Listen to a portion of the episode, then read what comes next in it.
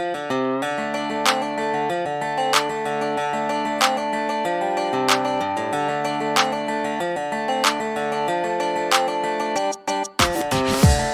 Ce matin, quand je suis sorti de chez moi, je descends dans le métro, je vois qu'il y a la ligne 7, 13, 14, 3, 9, perturbée, et j'ai pensé de venir en véhicule. Il fallait 1h15 pour 18 euh, km. Je sais que toi, tu prends pas souvent de transport en commun parce que tu habites pas loin. Aujourd'hui, les Parisiens, ils souffrent tellement. Et comment est-ce que tu penses de ce problème-là? Ce qui est sûr, c'est que le réseau en soi est saturé, que ce soit dans la globalité, les transports en commun, les transports motorisés et les transports individuels euh, type vélo, trottinette. Tout ça est saturé du coup, comme tu l'as dit, moi je fais beaucoup de vélo et peu de transport en commun. Et en vélo aux heures de pointe, même les pistes cyclables sont saturées. Les routes à côté sont saturées par les voitures et les transports sont pleins. En fait, Paris a trop centralisé et aujourd'hui, il n'y a pas vraiment de, solution parce que on peut se battre en disant oui, Rivoli maintenant c'est réservé aux vélos, avant c'était réservé aux voitures, donc ça fait plus d'embouteillage de voitures. Mais d'un autre côté, ça fait que tu as tous les vélos au même endroit et donc ils sont pas en train de naviguer dans les embouteillages ailleurs. Au global, c'est la ville qui n'est pas faite pour avoir autant d'habitants et autant d'agents qui se déplacent. Maintenant, les solutions euh, à apporter, c'est très compliqué parce qu'il y a toujours besoin d'une voiture, ne serait-ce que pour les livraisons, les urgences dans le centre de la ville. Mais on entend parler de plus en plus de villes qui ferment le centre-ville aux voitures, aux voitures privées, je parle. Ça laisserait les taxis, les urgences, tout ça. Et ça, ça permettrait de libérer beaucoup. Sauf que en parallèle de ça, il faut avoir un réseau hyper établi sur les transports en commun si tu fermes les transports individuels. Donc ça, donne, euh, ça demande de l'investissement. Je ne sais pas si la ville de Paris veut vraiment partir là-dedans parce qu'on d'un arrondissement à l'autre, l'avis sur la voiture et sur les transports en commun est très différent. Tu regardes euh, le 16-17e, c'est des gens qui sont très attachés à leur voiture, dans lesquels il y a les arrondissements, il y a peu de, peu de pistes cyclables, beaucoup de pavés. En fait, on n'aime pas les vélos dans ces arrondissements-là. À l'inverse, quand on va dans, le plein centre, là, c'est là où on trouve euh, la rue Rivoli, la rue Sébastopol, qui est faite pour faire le nord-sud en vélo et qui est très pratique, même si elle sature un peu. Et en fait, euh, c'est très difficile d'unifier toute la ville euh, dans, la, dans la même direction au niveau des vélos. Après, on pourrait imaginer ça progressivement en fermant les quatre premiers arrondissements, mais il faut vraiment être très très solide sur le reste parce qu'on a vu que quand il pleut, il y a un peu moins de vélos, il y a un peu moins de gens en trottinette, à pied. Et en cas d'intempérie, tout est saturé. Donc il faudrait. Euh, bah, on peut difficilement mettre plus de métro. Par contre, on pourrait mettre plus de bus s'il y avait moins de voitures.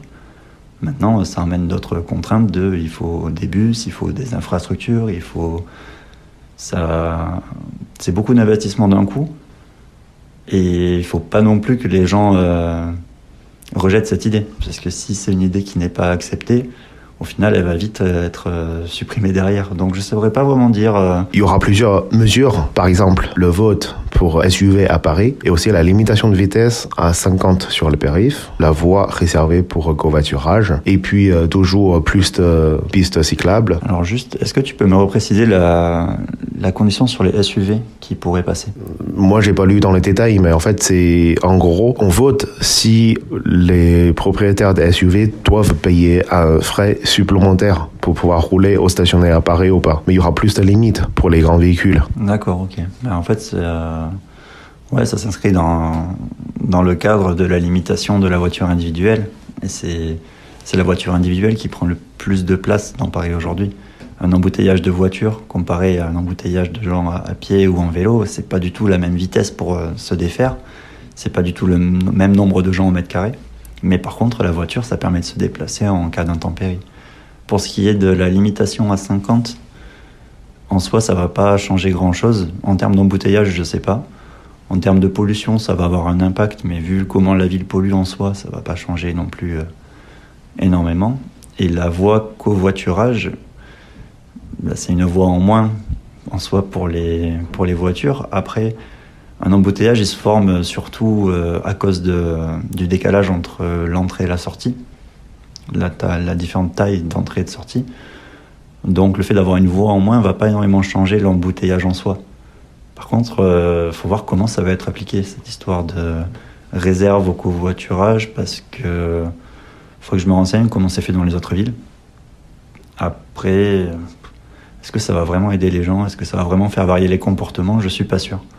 Je trouve que on fait des lois qui sont suffisamment insignifiantes pour ne pas avoir d'effet utile.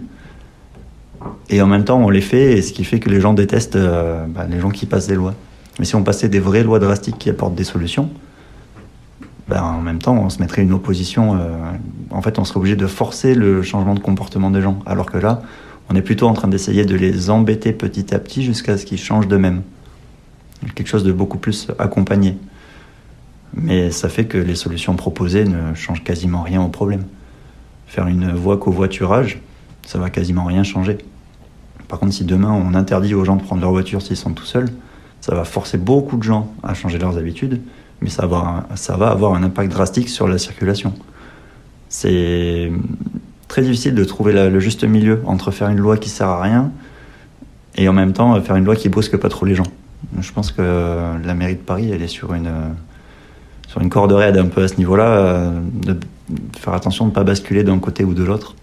Déjà qu'elle est suffisamment détestée par tous les gens. Et puis il y a quelque chose d'important sur lequel je voulais revenir, c'est que tu l'as dit, on va voter pour les SUV. Alors par exemple, toi tu vas voter, pas moi. Moi j'habite pas à Paris, alors que je suis collé à Paris. Donc je n'ai pas, euh, je ne vais pas voter pour ça. Ce qui est un peu contraignant, c'est que Paris c'est tout petit en termes de, si on la compare aux, villes euh, d'autres, d'autres pays, par exemple l'Allemagne, les villes, ils sont beaucoup plus grandes. Donc tous les gens de l'agglomération ont plus de chances de donner leur avis sur une loi communale. Alors que là, à Paris, on, on, prend, on fait voter des gens qui en soi n'ont pas besoin de la voiture. Parce que eux, vu qu'ils sont dans Paris, ils ont un réseau de métro très dense et ils ont peu de distance à faire comparé à des gens qui arriveraient de, bah, comme moi de, de Saint-Ouen ou ailleurs euh, dans les, dans les villes limitrophes, voire encore plus loin. Parlons de transport en commun. Euh, est-ce que tu fais confiance au transport en commun? En vrai, c'est difficile parce que pour le peu que je le prends, c'est souvent avant d'aller prendre un train. Ce qui est assez. C'est souvent le, pire cas, quand on doit prendre le métro pour aller prendre un train. En plus, euh, je prends toujours un seul métro, que ce soit la 14 ou la 13, puisque je vais souvent soit à Gare de Lyon, soit à Austerlitz, soit à Montparnasse. Donc, j'ai toujours un seul métro à prendre. Et on connaît la fiabilité et la réputation de la 13, la 14 qui est souvent en maintenance. Et donc, ben, au final, je me retrouve à prendre des, largeurs au niveau des horaires qui peuvent aller, euh, en général, je prends trois quarts d'heure d'avance parce que je sais que la 13, elle peut s'arrêter à tout moment et euh, que la 14, quand elle marche, elle marche, mais que ben, il suffit que j'ai oublié et elle marche plus déjà. Plus euh, ben, le fait qu'elle soit encore en, en maintenance, donc elle est également pas très fiable. Sauf que ce qui est difficile, c'est de se dire, quand, quand tout marche, ça marche super bien. Mais c'est fragile en fait. Le réseau parisien, il est très bien fait, très complet, mais il est fragile. La moindre euh, avarie quelque part va surcharger une autre ligne, et si une autre ligne est surchargée, on augmente les chances d'avoir un malaise, d'avoir un problème, d'avoir quelqu'un qui fait tomber quelque chose sur la voie. Au final, le risque d'accident est augmente en cascade d'une ligne à l'autre. Et c'est ce qui risque d'arriver pour les Jeux Olympiques avec énormément de gens qui ne connaissent pas le réseau parisien, donc qui vont être perdus dans les couloirs, qui peuvent se tromper de ligne, qui peuvent essayer d'entrer au dernier moment, qui peuvent euh, en fait engendrer plus d'accidents qui représentent un risque. Et, euh, après, c'est vrai que c'est un, un réseau complet qui, est, qui permet d'aller partout, mais quand on l'a plus, en fait, comme tu disais, on se rend compte que le jour où il n'y a plus de métro, on est bloqué. Parce que les bus sont trop lents, les taxis sont trop chers.